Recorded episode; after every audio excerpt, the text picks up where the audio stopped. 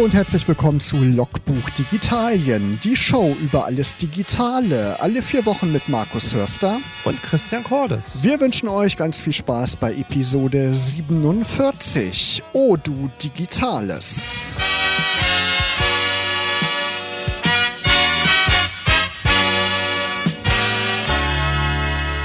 Christian, wir haben es geschafft. Der Cyber Monday ist vorbei und der Black November ist auch vorbei. Hast du dich in die Shopping-Schlacht mit eingereiht? Hast du irgendwas gekauft?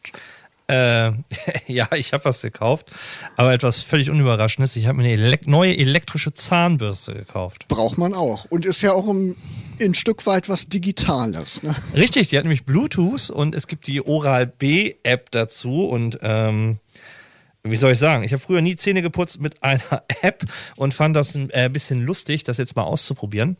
Äh, aber ich habe festgestellt, das ist irgendwie noch so ein bisschen buggy. Ich weiß nicht, woran das liegt. Ähm, er zeigt dir an, wie viel du auf welcher Stelle rumrödeln sollst, sag ich mal, bis okay. praktisch dann das Ergebnis äh, so ist, dass Oral B wahrscheinlich Dr. Best oder wer auch immer da im Hintergrund ist, es für zufriedenstellend erklärt. Der beobachtet das live bestimmt. Ja, habe ich auch gedacht. Wahrscheinlich ist eine Kamera irgendwie im Bürstenkopf drin. Nee, aber auf jeden Fall ähm, hatte ich gestern Abend so das Ding, dass ich oben geputzt habe, er mir aber unten angezeigt ist. und ich mir dann gefragt habe, woher weiß, also wie macht die das? Also versteht die mich nicht oder ja. äh, habe ich die Zahnbürste falsch gedreht? Ich habe es noch nicht rausgefunden. Aber insgesamt ein lustiges äh, Feature und sie werben damit, fand ich auch, bin ich wahrscheinlich auch noch reingefallen. Das wäre die erste Zahnbürste mit AI, also Artificial oh. Intelligence. Und was kann man da? Ja, wahrscheinlich die, die, Funktion, die noch nicht so intelligent ist, dass sie erkennen kann, ob man oben oder unten putzt. Muss noch ein bisschen lernen. Und kann man dann seine Ergebnisse Ergebnisse auch bei Social Media teilen? Gibt es sowas auch? Die schönste Zahnputzkunst oder so? Man sammelt auf jeden Fall Punkte. Ich habe auch noch nicht rausgefunden, ob die Bonusheft relevant sind oder nicht, aber äh, auf jeden Fall sammelt man da irgendetwas. Außer natürlich die Daten, die wir an Oral B schicken. Ja, man merkt auf jeden Fall, das Internet der Dinge ist jetzt auch im Privatleben angekommen. Ne? Nicht mehr nur abstrakt, sondern das Internet, das greift jeden Lebensbereich mittlerweile an. Ja, und ansonsten, also es gab ja eine, eine relativ eine Menge nette Angebote, wenn man sie gebraucht hätte oder hat.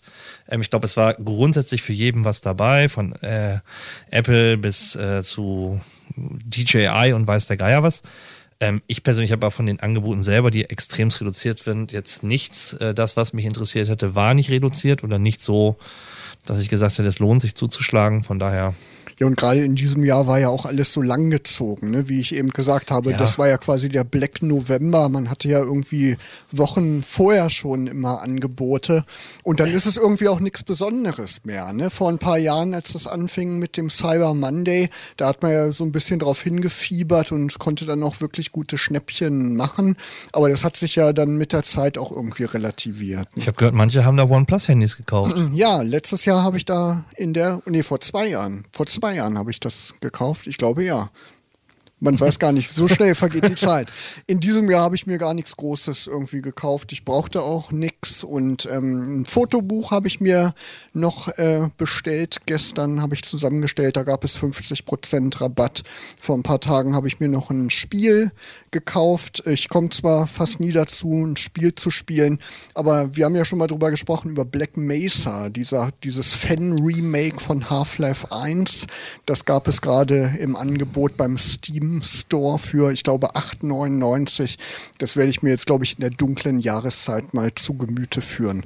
Aber ansonsten, ja, kann man sagen, habe ich Geld gespart und nicht viel ausgegeben. Genau, mal gespannt, wie das so weitergeht. Das Weihnachtsgeschäft, das ist ja jetzt erst so richtig im Gange. Da kann man bestimmt auch noch den ein oder anderen Schnapper machen, wenn man gut recherchiert. Wobei ich gehört habe, dass tatsächlich die Deutschen in diesem Jahr hat irgendwie eine Forsa-Umfrage oder Mnet oder ich weiß schon nicht mehr, wer es war, letztendlich gesagt, dass der Trend bei gerade den Smartphone-Käufen ähm, rückläufig ist und dass die Leute länger äh, an ihren Geräten hängen und nicht mehr so oft austauschen. Ja klar, die Geräte werden noch lange unterstützt. Ne? Das OnePlus 6, was ich habe, das bekommt diesen Monat noch das Update auf Android 11, also auf die neue Android-Version, die du ja bei deinem Pixel 4a schon hast. Und da ist gar keine Notwendigkeit, ein neues zu kaufen. Es sei denn, irgendwann geht der Akku kaputt, obwohl den kann man dann auch bei Spezialdiensten austauschen lassen oder wenn man technisch versiert ist, natürlich auch selber. Also die sind schon so schnell, die ganzen Prozessoren und die anderen Chips, die da eingebaut sind, dass man die auch wirklich über Jahre nutzen kann. Ne? Genau, also Black Friday, Cyber Monday gab es aus unserer Sicht nicht so Besonderes zu berichten, aber in letzter Zeit auf jeden Fall eine Woche nach unserer letzten Sendung ist ja ein Thema das bestimmende Thema in der Technikwelt, nämlich der neue Chip von Apple. Die haben ja 2004, 2005 haben die mal nicht angefangen, Intel-Chips zu verbauen in ihren Macs und in den MacBooks.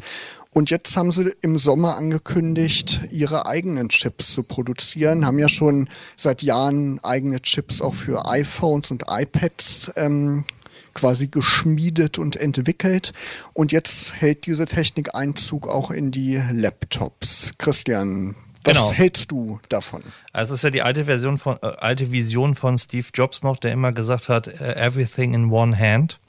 Also er wollte ja schon immer, dass Apple eigentlich alles äh, auch selber machen kann, was für ein Smartphone oder für einen Computer relevant ist und sich von in der Form Abhängigkeiten löst. Ähm, also inhaltlich gesehen ist der M1-Chips natürlich die logische Weiterentwicklung ähm, auch der, der, der A-Prozessoren, sag ich mal, die in Smartphones sind. Und man sieht ja auch, ähm, dass die, die Perf also es gibt momentan, sagen ja fast alle Tests, keine besseren Prozessoren in Smartphones als die Apple-Chipsätze, ähm, was das Leistungsspektrum angeht. Also alle Geekbench-Tests äh, reißen die ja in Form was sie jetzt gemacht haben auf dieser ARM-Prozessortechnik äh, im 5mm-Verfahren, halt diesen M1 oder vorher hieß er immer Apple Silicon äh, Chip.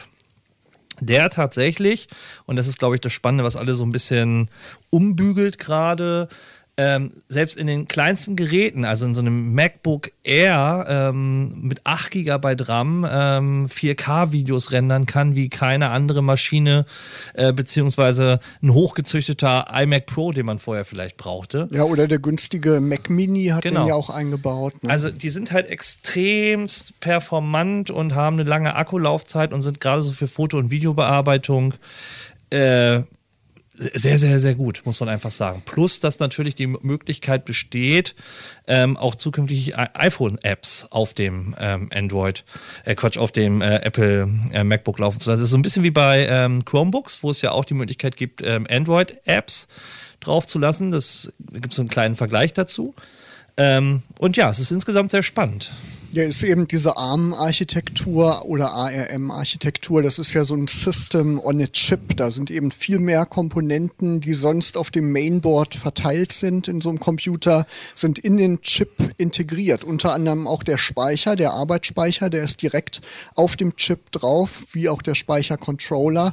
Und dadurch funktioniert die Kommunikation ja auch viel besser. Aber einen Nachteil hat das Ganze natürlich, man kann nicht mehr so gut nachrüsten. Ne? Das wird natürlich kritisiert, aber man muss natürlich in der Praxis sehen, braucht man überhaupt mehr Arbeitsspeicher oder ist der Chip so effizient, dass der so für Jahre ausreicht? Ne? Also ich sag mal, der normale Nutzer kann die kleinste Konfiguration bei einem MacBook Air einfach kaufen, wenn er, sag ich mal, so ein bisschen Bildbearbeitung und mal ein bisschen Videoschnitt macht.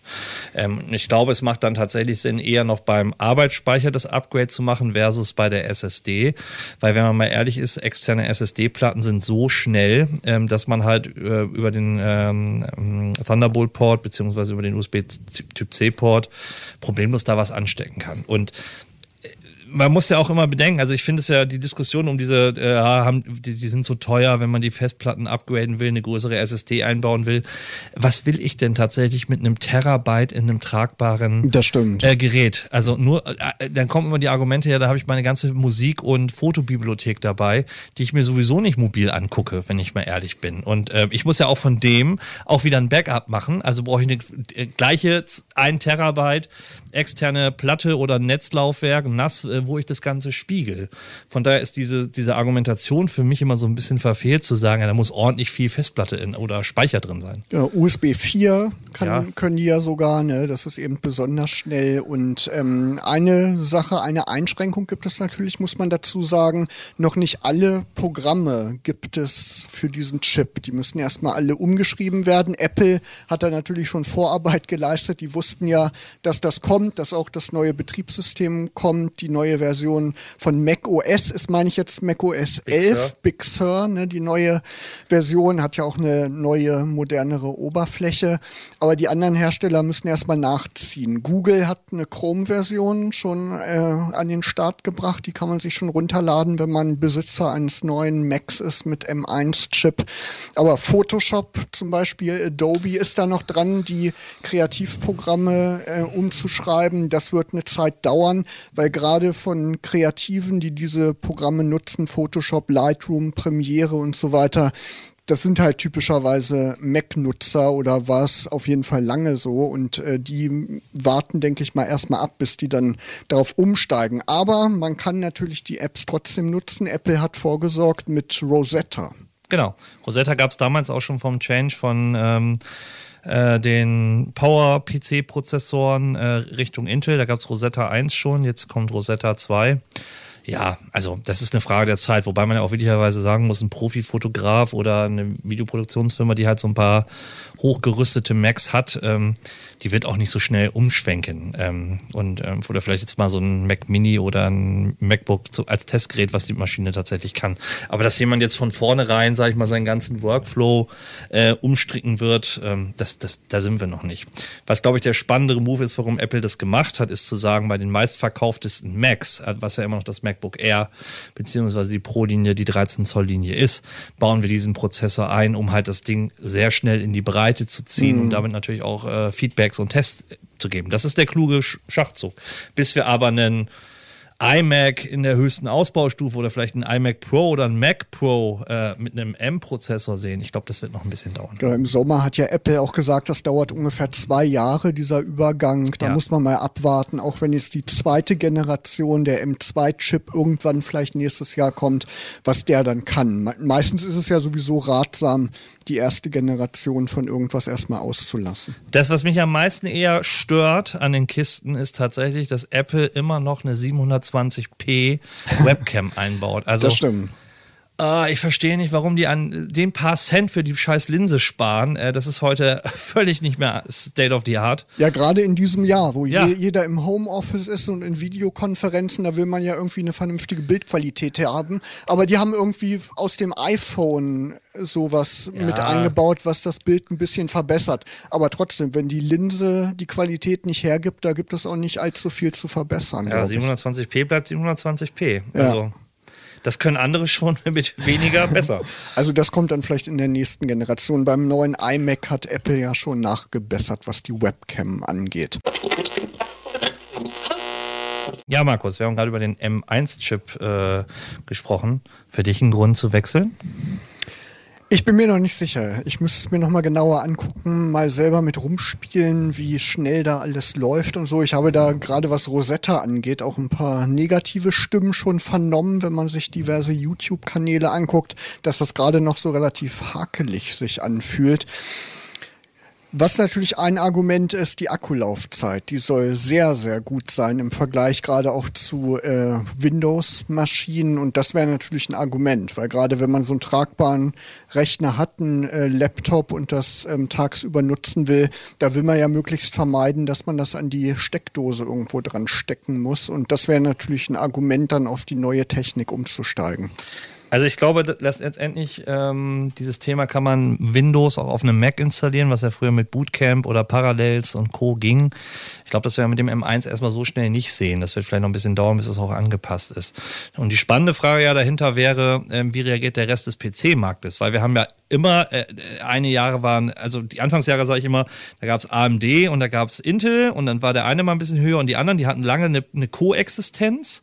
Dann gab es eine lange Zeit, wo Intel vorne war und AMD ähm, die Ryzen-Prozessor so ein bisschen abgeschlagen. Und lange Zeit vor Ryzen hat man von AMD fast gar nichts mehr gehört. Ganz ne? genau. Und jetzt hat sich auch schon wieder so ein bisschen entwickelt. Und die Frage, die ich mir halt stelle, so große, also Asus, ähm, ähm, Judith Packard und Co., ob diese Unternehmen weiterhin Chipsätze zukaufen oder ob sie in ihren Entwicklungsabteilungen auch irgendwann etwas in der Tasche haben, zu sagen, wir machen uns unabhängig und machen unseren eigenen Chip, so wie Apple das halt auch kann. Mhm. Weiß ich aber nicht, äh, wie hoch da auch der Druck auf Intel aufgebaut werden kann, dass die praktisch bei der Performance der Chips einfach mal ein bisschen eine Schippe zulegen. Ja, es ist ja auch eine Frage des Betriebssystems. Ne? Das muss dann natürlich auch alles von Windows zum Beispiel unterstützt werden oder von Linux. Und ich glaube, das ist halt der springende Punkt. Das ist, glaube ich, in der derzeitigen Situation nicht machbar. Ich glaube, das wird weiter so laufen, wie es eben in der Vergangenheit auch war. Aber ich glaube, Intel und AMD, die stehen schon unter Druck, gerade was die Akkulaufzeit angeht, wirklich da Arbeit reinzustecken, dass die Chips energieeffizienter werden und da aufzuwachen und da mehr Entwicklung reinzustecken. Intel, Intel ist ja gerade, ich meine, beim 10 Nanometer Prozess oder sind mhm. die noch auf dem 14 Nanometer Prozess und Apple, wie gesagt, auf dem 5 Nanometer Prozess. Also die können viel mehr Transistoren auf die gleiche Chipfläche bringen. Und ähm, da ist echt noch Nachholbedarf. Ne? Ja. Genau. Mal gespannt, wie sich das Ganze entwickelt. Wir werden es auf jeden Fall beobachten, glaube ich. Traurige Nachrichten gab es vor ein paar Tagen aus Köln. Die Photokina wird erstmal ausgesetzt. Nach 70 Jahren keine Fotokina mehr. 2020, jetzt im Mai, sollte ja die Fotokina nochmal stattfinden. Wegen Corona wurde die Messe dann auf 2022 verschoben. Ja, und dann vor ein paar Tagen eben die Nachricht, erstmal wird es gar keine Fotokina mehr geben. War ja eine oder überhaupt die weltgrößte Messe für Fotografie und Imaging im Allgemeinen. Warst du mal da, Christian? Ja, aber es ist schon puh, Lichtjahre her. Genau, ich fand das spannend. Ich war die letzten Male öfter da. 2018 habe ich es irgendwie nicht geschafft, aber davor war ich eigentlich immer da und es war irgendwie eine tolle Veranstaltung, weil es war nicht nur eine Messe, wo man sich irgendwelche Geräte angeguckt hat, sondern da waren auch Events, da waren irgendwelche Fotografen, die man zum Beispiel von YouTube oder so äh, kennt, die da Workshops gemacht haben und Vorträge gehalten haben. Und das war wie so ein ähm, Treffen der Fotowelt äh, jedes Jahr oder alle zwei Jahre. Schade, dass es nicht mehr weitergeht. Aber wir haben ja schon andere Messen gesehen, wie die CeBIT in Hannover. Die gibt es ja nun auch nicht mehr. Ich glaube, die Zeit der Messen, die geht so langsam vorbei, oder? Naja, die Republika wird ja auch abgesagt oder ist letztendlich für 2021 nicht. Ich kann es verstehen. Also wenn man äh, Event äh, in der Eventbranche ist, wie willst du tatsächlich planen? Und ähm, nächstes Jahr zu planen ist alles noch unsicher. Ähm, und die Leute gehen auf Nummer Sicherheit, von daher kann ich das verstehen. Und irgendwann ist aber ja natürlich nicht die Frage, ähm, wie machst du es ein Jahr, sondern kriegst du es im zweiten Jahr dann noch wieder reaktiviert. Und da kann ich schon nachvollziehen, dass einige sagen, dann, dann ist es auch nicht mehr. Zumal man ja auch sagen muss, ähm, bei allen oder bei vielen der Großveranstaltungen sind in den letzten Jahren auch die Teilnehmerzahlen eher rückläufig. Cebit oder auch IFA und Co., das haben wir an ganz vielen Stellen halt festgestellt, dass diese Millionenzahlen oder die, die kommen ja gar nicht mehr, weil vieles auch vorher schon bekannt ist oder ja, ja. Leute sich auch anders informieren im Zeitalter des Internets. Das ist es eben. Die Firmen, die haben ihre eigenen Events, Apple, Samsung und Co., die haben alle ihre eigenen Events irgendwann im Jahr, wenn die halt irgendwas ready haben, dann stellen sie es vor und da gibt es eben nicht mehr den großen Knall auf einer Messe, wo dann alles Neues vorgestellt wird. Also muss man mal beobachten, beobachten, wie das weitergeht. Vielleicht kommt ja irgendwann mal wieder eine Zeit, wo man sich sagt, das wäre doch ganz schön, wenn man sich als Industrie wieder an einem Ort trifft. Hat ja auch immer was Positives. Ich bin immer ganz gerne zur Cebit auch gefahren. Wir können ja vielleicht Schreibmaschinen und Bagger wieder bei Hannover genau. zusammen sehen. Bisschen back to the roots, ja. genau. Noch ein Fotothema hat die Technikwelt in den letzten Tagen bewegt. Ähm, du bist ja auch fleißiger Nutzer von Google Fotos, glaube ich, oder? Ja, aber ich bin nicht betroffen. Du bist nicht betroffen, weil du nämlich das Google Pixel nutzt. Wir reden natürlich davon, dass Google Fotos im Sommer nächsten Jahres nicht mehr kostenlos sein wird. Google hat ja, als es an den Start ging, versprochen, das wird für immer kostenlos sein und unbegrenzten Speicherplatz äh, bieten. Und jetzt ist es doch nicht so. Ja, ich habe irgendwie gelesen, 28 Millionen oder Milliarden, ich glaube es sind Millionen, 28 Millionen Bilder täglich. Mehr, das sind bestimmt mehr. Das geht, glaube ich, in die Milliarden? Mil ja.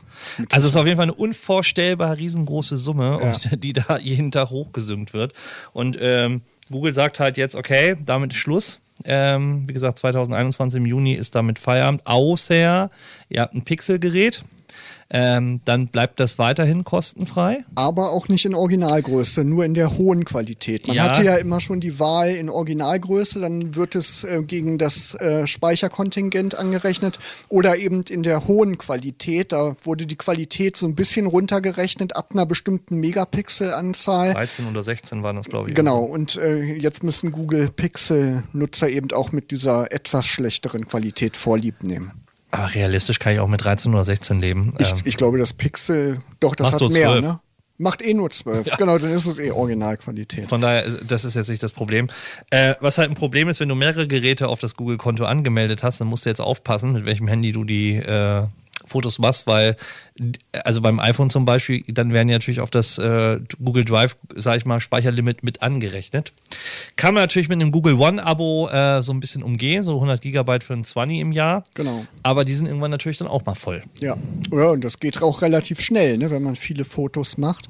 Bei äh, Google Pixel ist es aber mal nicht so, dass das nur für die aktuellen Geräte gilt. Bei neuen hat Google, meine ich, gesagt, dass die dann auch den kostenlosen Speicher abschaffen. Genau, das ist praktisch bei den Dreiern und Vierern, die gerade auf dem Markt sind, noch ähm, Zweier wird, glaube ich, auch noch unterstützt, aber alles, was dann da drüber kommt und perspektiv im nächsten Jahr dann nicht mehr. Das heißt, ähm, wer zu Weihnachten noch ein Smartphone sucht, kauft euch noch eins der alten Google Pixel, also ein Dreier, 3A oder Vierer Reihe. Und äh, dann habt ihr erstmal für ein paar Jahre erstens Ruhe und zweitens auch ein ordentlich Foto. Ja, und, und man kann natürlich noch bis Mai, ne, am 1. Juni tritt das in Kraft, kann man natürlich auch noch kräftig seine Fotos von der Festplatte dort hochladen. Also alles, was bis dahin hochgeladen wird, das muss man auf jeden Fall dazu sagen, das bleibt dann auch bei Google Fotos. Das wird dann nicht einfach gelöscht oder man muss da plötzlich horrende Summen bezahlen. Ich habe vor ein paar Tagen einen Podcast geguckt, da hatte der eine 9 Terabyte an Fotos schon bei Google Fotos hochgeladen. Das ist ja eine ganze Menge. Aber der kann sich natürlich freuen. Der hat dann jahrelang sehr kostengünstigen Online-Speicher. Hast du deine Fotomenge mal nachgeguckt? Ich kann es gerade nicht beziffern, aber ich habe ja schon ein paar Mal auch in der Sendung gesagt, ich nutze mehrere Dienste. Ich lade meine Handyfotos bei Google Fotos hoch, bei OneDrive, weil ich habe eben ein Terabyte OneDrive Speicher durch mein äh, Microsoft Office 300 oder Microsoft 365 Abo.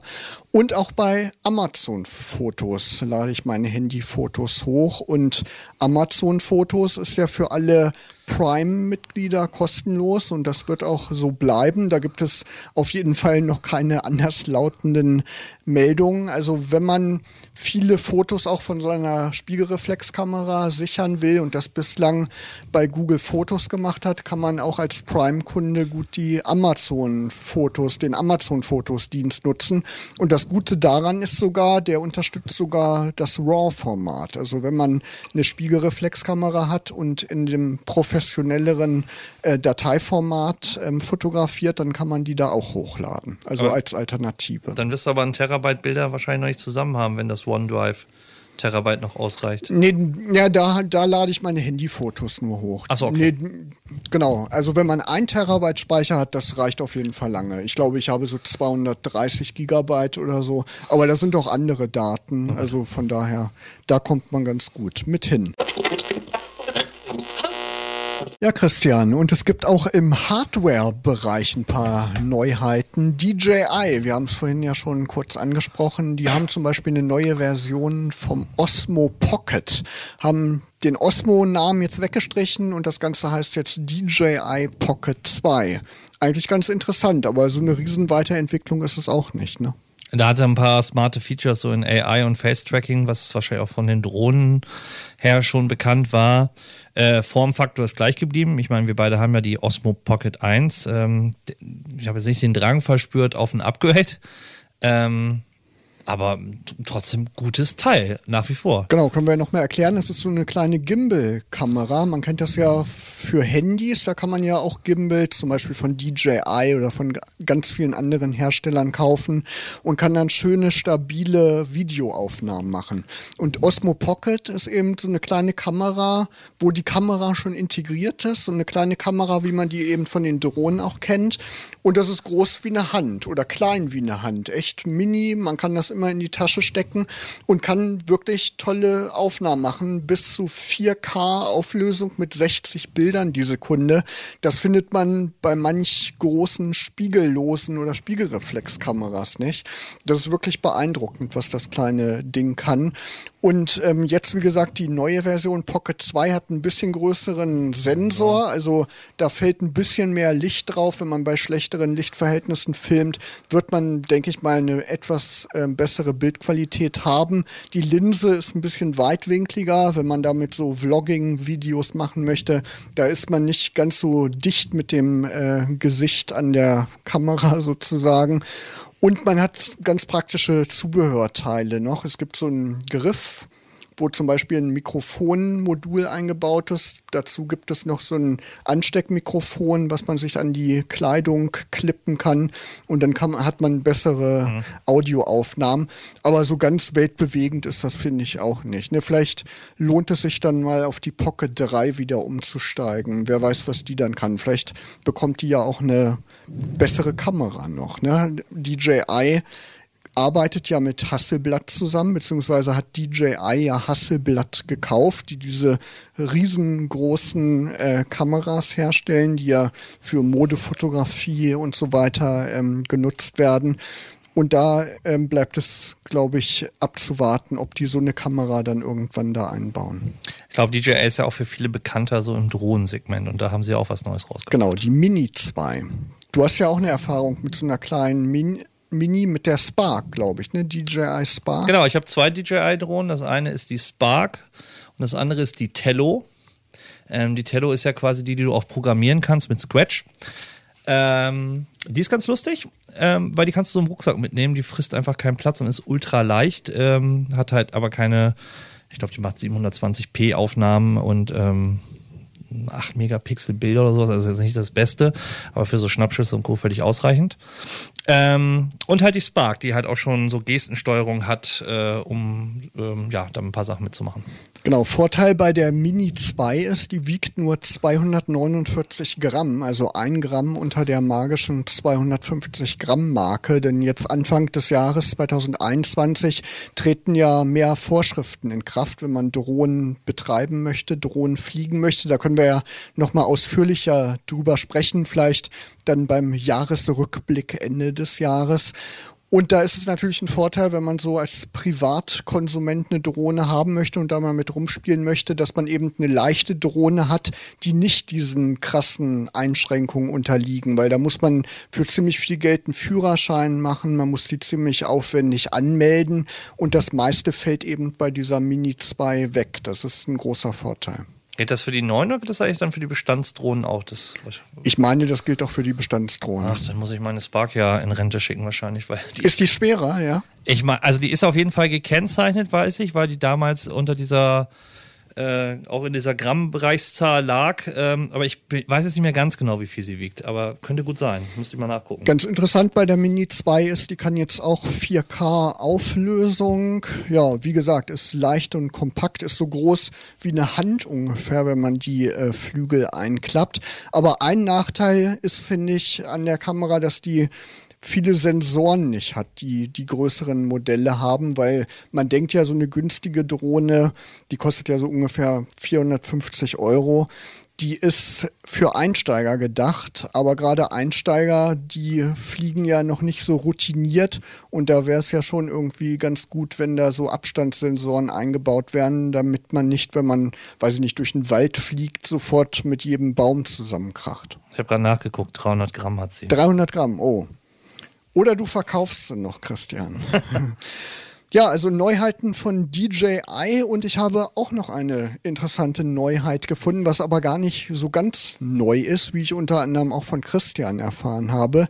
Zoom, ne, bekannter Hersteller unter anderem auch von Effektgeräten für Gitarren, da kommen die ja unter anderem her und eben diverses andere Audio-Equipment, Audioaufnahmegeräte, die man zum Beispiel auch so im Radio nutzt.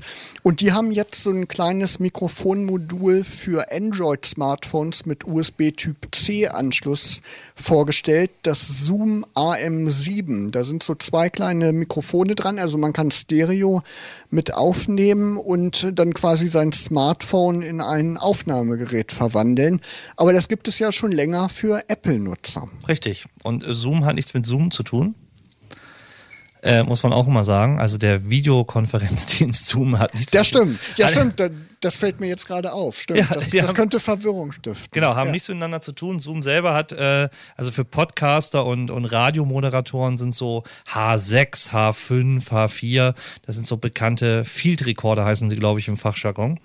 Und äh, ja, auch die werden natürlich immer äh, populärer, beziehungsweise die Leute sagen halt, ja, ich habe ja sowieso schon ein Aufnahme- oder Speichermedium in Form des Smartphones dabei. Warum nicht einfach was Kleines unten andocken? Das haben wir bei Kameras halt auch schon mal gesehen oder so. Ähm, äh, Insta hatte so 360-Grad-Kameras, die ich auch hinten auf, des, auf den ähm, Kameraanschluss äh, auf den Smartphone-Anschluss draufstecken konnte. Das ist eine logische Weiterentwicklung. Ja, ist auf jeden Fall interessant. Ich werde mir das auf jeden Fall mal anschauen, weil ich sowieso nach einem guten Aufnahmegerät gesucht habe. Internet Explorer 11, wann hast du den zum, zuletzt genutzt, Christian? Ich habe ja letztes Mal gesagt, dass ich mir ein Windows-Notebook gekauft habe und da ist irgend so eine Internet Explorer-Grütze drauf. Ich weiß aber nicht sicher, welche Version das ist und ich weiß auch, dass ein Edge drauf ist. Ja, äh, genau. Den Edge-Browser hat Microsoft ja 2015 eingeführt mit ja. Windows 10, aber noch in der alten Edge-Version sozusagen. Inzwischen basiert Edge ja auch auf Chromium, also auf ja. der Engine, wo auch der Chrome-Browser drauf läuft. Aber der Internet Explorer, den gibt es nach wie vor, ist so ein Relikt in den Tiefen von Windows 10 brauchen verschiedene Unternehmen für bestimmte Anwendungen, die noch nicht auf den neuen Browsern laufen kann vorkommen. Aber Microsoft Teams geht jetzt auf jeden Fall weg von Internet Explorer 11. Also wenn ihr irgendwie noch Internet Explorer 11 regelmäßig nutzen solltet und auch Microsoft Teams nutzt, beruflich zum Beispiel, dann habt ihr jetzt Pech gehabt, dann müsst ihr auf einen neuen Browser umschwenken. Ich warte ja noch, dass der Netscape Navigator wieder zum Leben erweckt wird. Ja, so als Retro-Variante. ja, ne? so. Ich habe letztens eine Browser-Version gefunden von Windows 95. Das hat jemand nachprogrammiert in JavaScript und so weiter. Das läuft in Windows 95 und da ist auch der Netscape-Navigator drin in der ursprünglichen Version. Da kann man so ein bisschen mal in der Vergangenheit stöbern. Ich habe letztens äh, eine Meldung von Adobe bekommen. Hallo, wir deinstallieren dir mal äh, eigenständig deinen Flash-Player. Da habe ich gedacht, jetzt ist die Internet-Ära echt vorbei. Also, äh, genau, Gut, gut, dass du das ansprichst. Der Flash Player, der stirbt nämlich genau. mit im Dezember 2020. Auch in Chrome wird Flash dann verschwinden. Und ich habe gesehen, archive.org, dieses Internetarchiv, wo man ja auch zurückgehen kann. Ähm, man kann verschiedene Webseiten eingeben und kann sich dann angucken, wie die Webseite vor 20 Jahren aussah. Die wollen so Flash-Animationen und Flash-Seiten archivieren für die Nachwelt weil ja. das dann eben nicht mehr lauffähig ist. Genau. War mal eine Riesennummer, noch so vor zehn Jahren, zehn bis 15 Jahren, basierten alle Webseiten, die was von sich hielten, auf Flash. Und inzwischen ist es tot. tot. Schon vor Jahren wurde es ja von Steve Jobs auch ähm, angekündigt, ne, dass Flash auf den iPhones nicht mehr lief. Ja. Der Lockdown ist ja verlängert worden, Markus. Äh, und äh, die Internetprovider freuen sich nicht, weil die Leitungen glühen. Genau. Ähm, was kann man denn so machen an äh, guten Streaming-Dienstempfehlungen? Was nutzt du? Ja, wie du sagst, wir sind mitten im Lockdown Light. Die dunkle Jahreszeit ist da und da hat man ja mal wieder Zeit, einen schönen Film zu gucken oder eine schöne Serie. Ich bin Amazon Prime-Kunde, habe also den Amazon Streaming-Dienst für Filme, gucke ich mir auch ganz gerne was an. Da sind ja auch schöne Geheimtipps auch mal dabei, nicht nur die großen Kassenschlager, die man so kennt. Dann habe ich ein Abo bei Mubi kennen vielleicht nicht ganz so viele, M-U-B-I Ja. geschrieben. Und da gibt es viele Filmklassiker oder auch Arthouse-Filme oder Filme, die auf Filmfestivals laufen. Ist auch wirklich sehr empfehlenswert, findet man auch immer gute Filme, guten Filmstoff für die Abendunterhaltung. Ja, und im Musikbereich nutze ich gerade YouTube Music weil ich drei Monate als Google One-Kunde, ich bezahle für den Google One-Speicher, habe ich drei Monate kostenlos YouTube Music und YouTube Premium. Und was mir gerade noch einfällt, ich habe auch gerade drei Monate kostenlos Disney Plus, weil ich meinen Mobilfunkvertrag etwas angepasst habe. Und dazu gab es drei Monate kostenlos Disney Plus. Dann können wir den Lockdown noch drei Jahre verlängern, damit du das auch alles ausnutzen kannst. Genau. Ja, muss man erstmal Zeit für finden. Christian, was nutzt du? Ich sehe gerade, dass ich auch ja äh, Google One-Kunde bin. Ich kriege drei Monate Stadia Pro. Äh, Genau, geschenkt. das gibt es gerade auch. Äh, Genau. danke, Bräunig. ähm, ich habe Apple Music und ich habe äh, Spotify Premium. Ähm, Amazon halt als Prime-Kunde, aber ich nutze nicht Music oder Prime Video tatsächlich. Das Einzige, was ich tatsächlich wirklich nutze und extra bezahle, ich habe eine Readly Flat. Was ist das denn? Readly ist äh, praktisch diese Zeitschriften. Ach so, so ein äh, Magazin-Abo. Magazin-Abo Flatrate. Ähm, die nutze ich tatsächlich, weil ich ähm, zwei Magazine ähm, regelmäßig lese. Ähm, das ist MacLife Magazin zum Beispiel. Und äh, das kostet alleine schon 96, 97, irgendwie sowas in dem Dreh. Und ähm, da machte es halt einfach Sinn, äh, da, darauf umzuschwenken. Und äh, das nutze ich tatsächlich. Apropos Lesen, ich hatte jetzt eine Zeit ein äh, Probeabo mal wieder bei Audible. Also mal ein paar Hörbücher. Ist ja auch was Schönes. Habe ich mir zum Beispiel das neue Buch äh, von Barack Obama runtergeladen. Im Original und er spricht es auch. Ist ja ganz interessant. Wo wir schon bei Tipps sind, Christian, dein App-Tipp dieser Woche oder dieses Monats. Äh, mein App-Tipp ist ClipDrop. Was kann man denn damit machen?